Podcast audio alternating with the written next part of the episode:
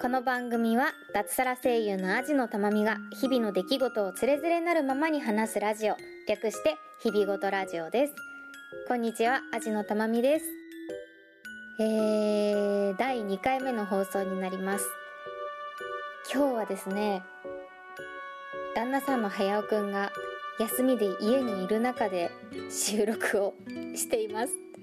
ちょっと恥ずかしいのでねこうちょっと別の部屋に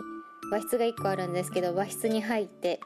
ドアを閉めて何か音楽をイヤホンで聴いていてもらってこっそりと収録をしてます。聞いていないことを願うばかりでございます。なんかね今週ずっと雨ですね。春になったと思ったのにすんごい寒くて雨で。冬に逆戻りって感じなんですけど毎年こんな感じでしたっけね？本当は今日私ディズニーシーに行きたかったんですよ。うん。ディズニーシーに行く予定だったんですけどあまりの雨と寒さにやめましたね。来週はちょっと仕事が立て込んでいて行けそうにないので再来週かな？再来週は行けたらいいなと思っています。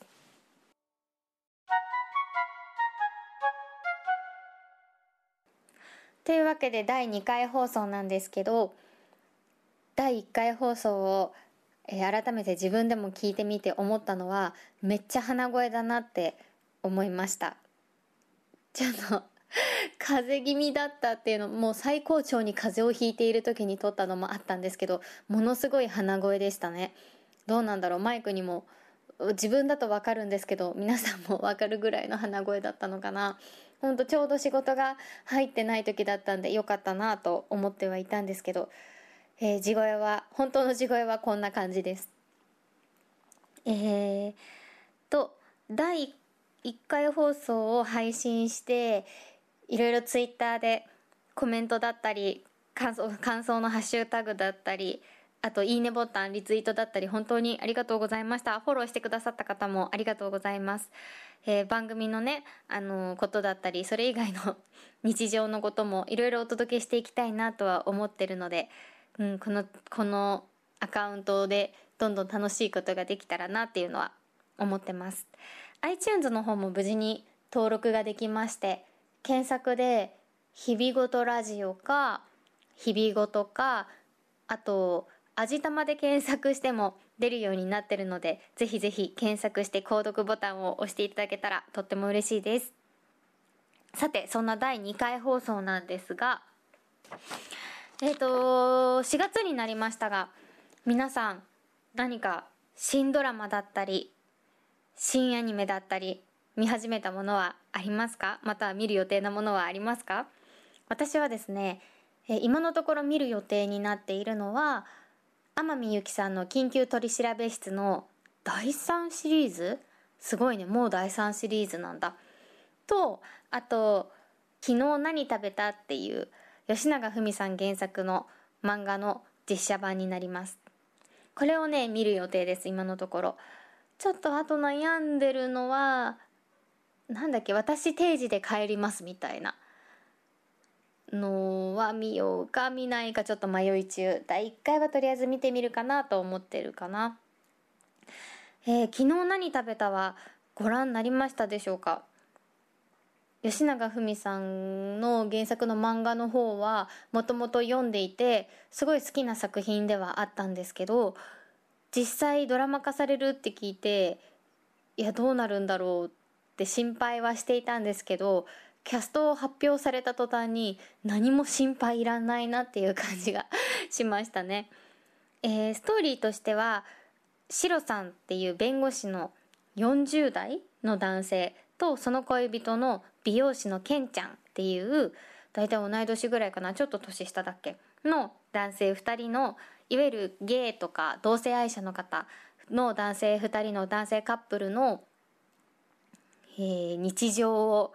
本当になんだろうすごいドラマティックなわけじゃなく日々の暮らし。このシロさんっていう人がすごい弁護士さんなんですけどこうバリバリの弁護士さんっていうよりも仕事を5時とか6時で終わって帰りにスーパーの安売り情報をチェックしていろんなスーパーを回って食材を揃えてそれで自炊をすごい美味しそうな料理を作るっていう男性の方でその2人の暮らしを描いた漫画ですごい好きなんですけどでえっ、ー、とシロさん弁護士のシロさんの方は西島秀俊さん。ねイケメン40代と言ったらって感じですよね。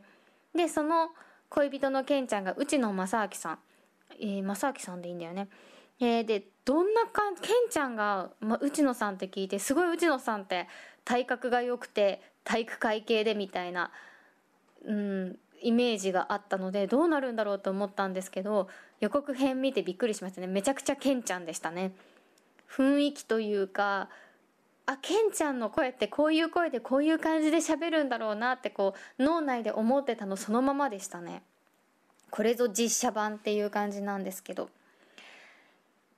この作品で好きなところはうーんとどうしてもこう BL だったりとかすると恋愛要素が すごい強くてそれを楽しむ部分ではあるんですけどすごいこの2人がカップルであることがすごく自然だし普通に生活をしているしでそのでも同性愛者だからこそこう生きづらい部分とかところとかもちゃんと丁寧に描かれているしで何よりも作るご飯が本当に美味しそうなんですよ。でそのご飯の内容とかもすごいなんかリアリティがあるというかその日 その日に合わせたものだったり例えばケンちゃんは美容師さんなんですけど美容師さんって接客業だからニンニクとかはあんま食べられないんだけどケンちゃんはでもニンニクがたっぷり入ったカツオのたたきがすごい好きなんですよ。でも普段は食べられないからケンちゃんが次の日休みの日の夜にシロさんはそのニンニクがたっぷり入ったご飯を作ってあげるんですよ。もう 愛情の表し方が素敵っていうね。あのちょっと話ずれちゃうんですけどネットフリックスでこんまりさん近藤まりえさんってあの断捨離、えっ、ー、と、ときめきの魔法、片付けを、のときめきの魔法だっけな、ちょっとそう、あの、断捨離とか片付けの本を書いてらっしゃる、もう今やアメリカではこんまりが動詞になってるっていうぐらい、もう、大ブレイクされてるこんまりさんの番組で、こんまりっていう、ローマ字でこんまりっていう番組があって、それはアメリカのすごい物の溢れた家にこんまりが行ってその家を一緒に片付ける方法を教えてそれを家の人たちが実践するっていう番組があるんですけどここでこれが公開された時にすごい楽しく見始めたんですけどどの話を見ようかなってなった時にその番組の説明文にカップルが住む家でそのカップルたちは社会人になるのでその社会人らしい家にしたいと思っているみたいな説明文があった時にカップルって書いてあったから普通に男女の学生カップルなのかなと思って見始めたらえっと当たり前のようにあのゲイの方のカップルだったんですね。その時に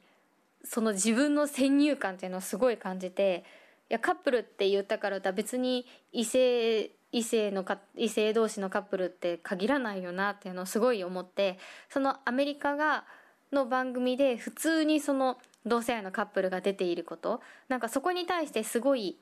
特別になんかないんですよ。説明とかも。本当に当たり前に普通のカップルと同じように取り上げていること。なんかそれにしかすごいなとも思ったしあ自分ってまだまだ先入そんな全然なんか偏見とかないって思ってたけどすごい先入観があるんだなって思いましたね。ちょっと話それちゃったんですけどなんかそうそれとちょっとねなんとなくこうつながるところがあるというか昨日何食べたを見ている時には。なんか本当に普通のカップル普通の人間同士として一緒にいる2人の姿を見られるのがすごい幸せなドラマです。なんでこれから先ね今のところすっごい楽しみにしてるのは多分来週なんですけどシロさんがこうスイカをこう食べてビシャってなってそれがあまりにこう色っぽくてそれを見てそれを見た主婦がドギマギするみたいな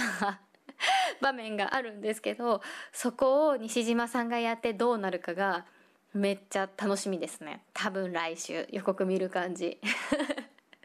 それのね実写化がどうなるかすごい楽しみにしてます。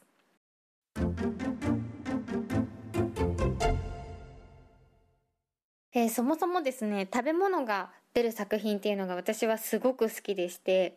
それをねちょっと今日はいくつか紹介したいなと思ってメモしているんですけどえー、ネットフリックスとアマゾンプライムに私は入ってるのでそのネットフリックスとアマゾンプライムで見られるものを1作品ずつちょっとご紹介しようと思います、えー、1作品目「北斎と飯さえあれば」っていうネットフリックスで配信しているドラマになります。全何話だろう？9話ぐらいかな？割とサクって見られるものなんですけど、えー、主演が上白石萌音ちゃんで合ってますかね。えー、兄弟の妹の方を、お姉ちゃんの方を、ちょっとわからないんですけど、えー、一人暮らしを始めた大学生で、山田文子ちゃん、綾子ちゃんっていう子で、文ちゃんって呼ばれている子なんですけど、文。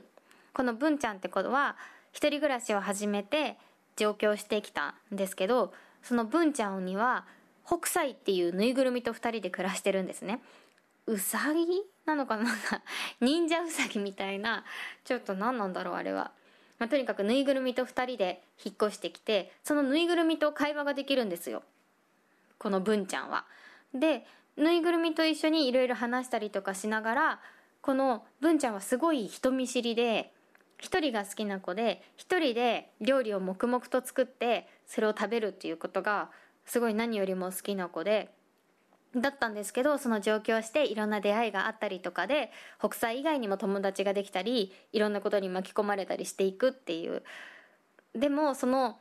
人とのつながりの真ん中には文ちゃんが作った料理があるっていうのがすごい楽しくて素敵で。えっとね作るものが全部これも美味しそうなんですよね。でそんなね変わったものも作らないんですよね。サンドイッチとかミートボールスパゲッティとかクリームドリアとか親子丼とか。ほんと見たらすぐそのまま作れそうなものばっかりであと商店街で買ったメンチカツとかさ。なんかそのあんまり気取ってない感じがすごいね好きですね。うん、このこのさこれはねほんとサクって見られるのでぜひぜひおすすめです。でもう一作品。これはね料理が出て料理を作りたくなるっていうよりは外食をしたくなるドラマなんですけど Amazon プライムで Amazon プライムで見られます若子酒っていう番組でこれはすごいお酒を飲むことが好きな OL さんがいて紫紫紫和歌子ちゃん？和歌子さんっていう人がいてだから若子酒なんですけど主演が武田里奈さん。あの一時期瓦割りの CM で有名になった女優さんですね。あなんかこんな華奢な方なんだと思ってびっくりしたんですけどこの和歌子さんがいろんなところに一人で飲みに行くんですよ。焼き鳥屋さんだったりとかあとお好み焼き屋さんは友達と行ってたかな。あといろんな普通の居酒屋さんで卵焼きを食べたりとか日本酒を飲んだりとかいろんなそのご飯に合ったお酒をすごい楽しむんですけどなんかね食事を楽しみたくなりますね。外食をすごく楽しみたくなるしお酒をね美味しく飲みたくなるドラマです。一番好きなのはこの和歌子さんが家飲みをする回でちょっと何話だったか忘れちゃったんですけど家飲みをする回で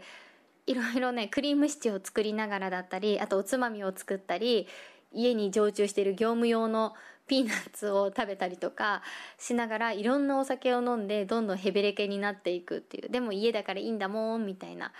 もう本当に美味しそうに飲むんだよねお酒を。そうこれはね本当見てて癒されますね。こういうねドラマをずっと家で流しながら家事をするのがすごい好きなんですよ。そうするとあ自炊めんどくさいなもうご飯作るのめんどくさいなと思っててもちょっと頑張って作れたりして。この2つはとってもおすすめの作品だし今ならね無料で Netflix だったり Amazon プライムで見られるので会員の方はぜひぜひご覧ください。あとはね昨日何食べ昨日何食べた？が放送中ですのでこれをねあのぜひ一緒に見られたら嬉しいなと思っています。なんか作品の説明ってすごい難しいですね。好きな気持ちはいっぱいあるのにどういうところがいいかって、うん、伝えるのってすごい難しいなって今日改めて思いました。いっぱいいろんな好きなね本とかね漫画とかねドラマとかアニメとかの話したいなと思ってていっぱいあるけどこれはいいところをこう人に伝えるって難しいですね。ちょっとずつちょっとずつ伝えられるようになってったらいいなって思います。それでは今回もお付き合いありがとうございました。以上アジのたまみでした。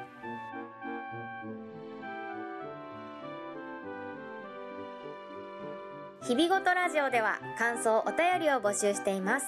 宛先は日々ごとアットマーク gmail.com